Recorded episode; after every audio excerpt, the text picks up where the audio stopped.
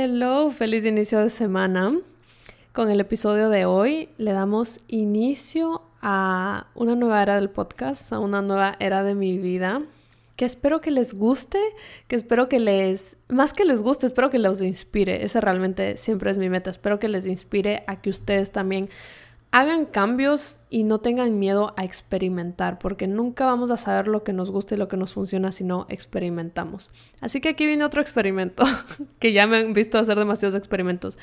Pero bueno, este experimento se trata acerca de que en lugar de hacer un episodio semanal, que como se han dado cuenta me ha costado mucho estos últimos meses ser consistente con darles uno semanal, me puse a analizar en diferentes maneras en las que esto puede ser más sostenible para mí y llegué a la conclusión de que voy a hacerles un episodio cortito de 10 minutos máximo, pueden ser hasta más cortos, todos los días. Bueno, de lunes a viernes, fines de semana estoy free, pero de lunes a viernes porque, ajá, es un experimento, quiero probar. Muchos de ustedes también me han dicho que les gustaría poder consumir todos los días el podcast. Y qué lindo sería que esto sea parte de su rutina. Yo sé que no a todo el mundo le funciona lo mismo y no todo el mundo le gusta sentarse a escribir, a hacer journaling o no todo el mundo le gusta sentarse a meditar.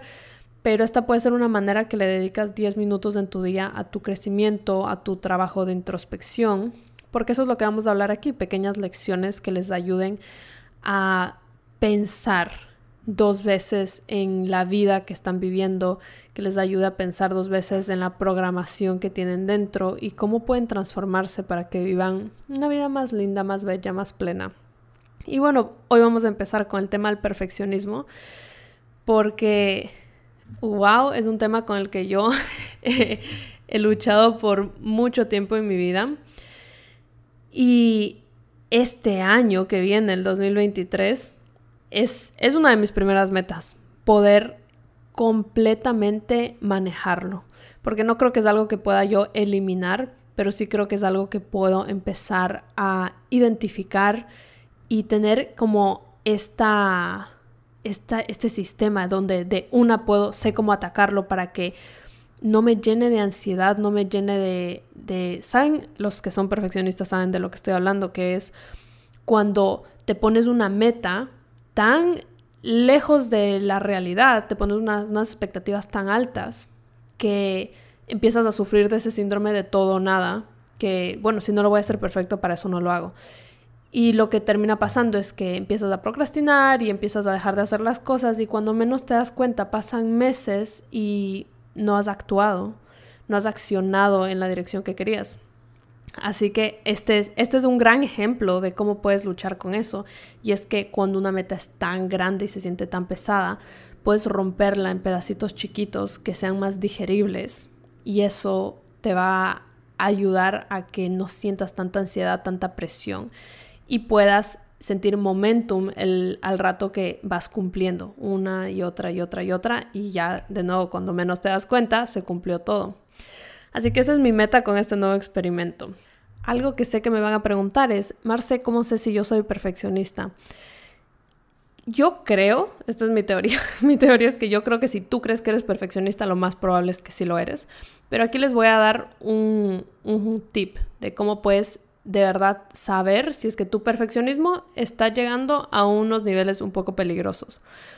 Y es que cuando te pones una meta y no la cumples al 100%, y ni siquiera quiero decir 100%, quiero decir 120%. Cuando no la cumples al 120%, lo consideras como un como, como que fallaste, como que no lo lograste y sientes infelicidad profunda porque no llegaste a ese punto.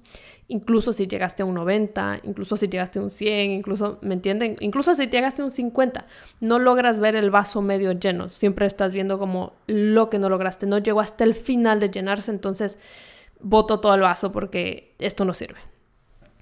Esto, ya obviamente lo he visto en mí miles de veces durante toda mi vida, pero me pasó curiosamente que ayer fue como una señal que sentí, una señal divina que, por la que sentí que tenía que hablarles de esto hoy, que ayer cuando estaba viendo la final del mundial, Y tal, eh, quiero aclarar aquí que yo no sé mucho de fútbol. Me encanta ver fútbol, celebrar toda la cosa, pero no es que yo estoy, así soy la fiel fan que está siguiendo todos los partidos. Entonces, desde ya me disculpo si digo algún nombre mal, si cualquier cosa mal.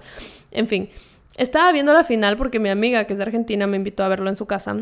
Y, y bueno, veo que ya, bueno, ya pasa todo, gana Argentina y están dándoles los trofeos a los jugadores.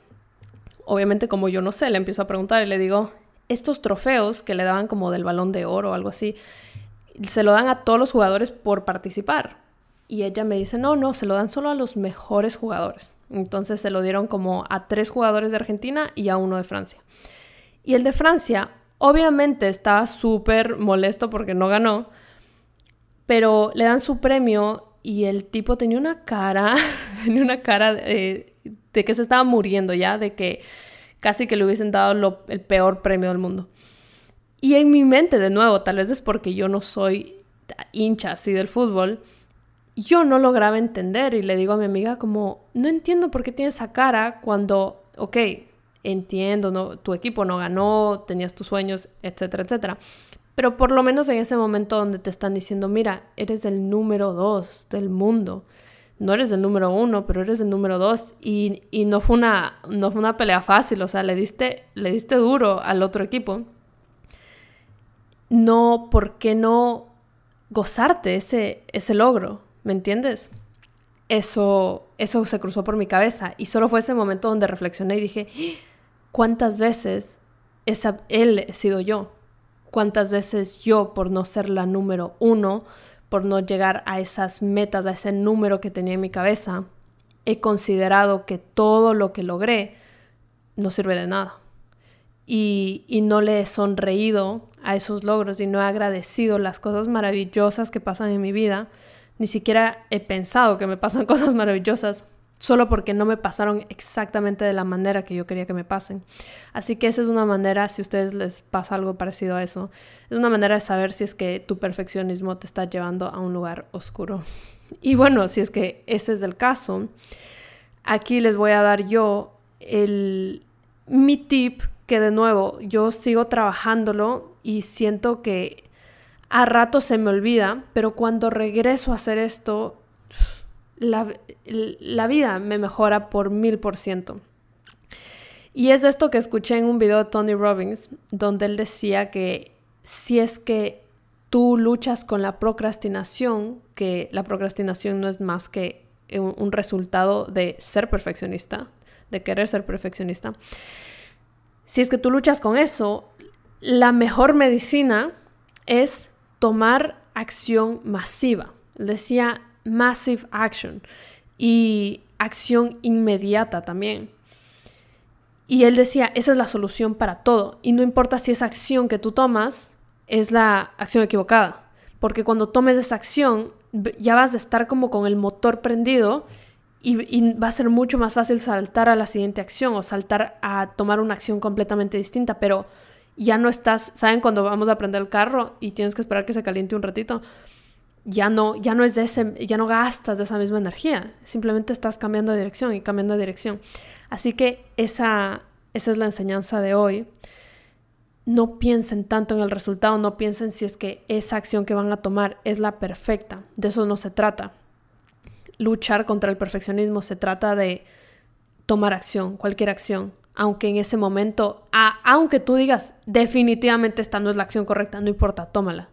Tómala porque eso va a crear momentum en tu vida y te vas a dar cuenta muy rápido que se ven resultados, se ven más resultados con la acumulación de acción imperfecta que con una accioncita perfecta, que con dos accioncitas perfectas. Es muchísimo mejor tener 150 imperfectas te vas a ver mucho más adelantado en el camino, mucho más cercano a tu destino. Así que espero que eso les sirva si es que les gusta este mensaje o saben que alguno de sus amigos, familiares necesita escuchar esto, mándeselo, compártanselo. Y para terminar, quiero compartirles este mantra que a mí me ayuda muchísimo cuando estoy luchando con esto y es, estoy haciendo lo mejor que puedo y eso es suficiente. ¿ok? Escríbanlo en un papelito, pónganlo en su espejo, repítanselo, pónganlo de fondo de pantalla. Les juro que les va a ayudar a reprogramar su cabecita. Así que tengan un feliz día y nos vemos mañana.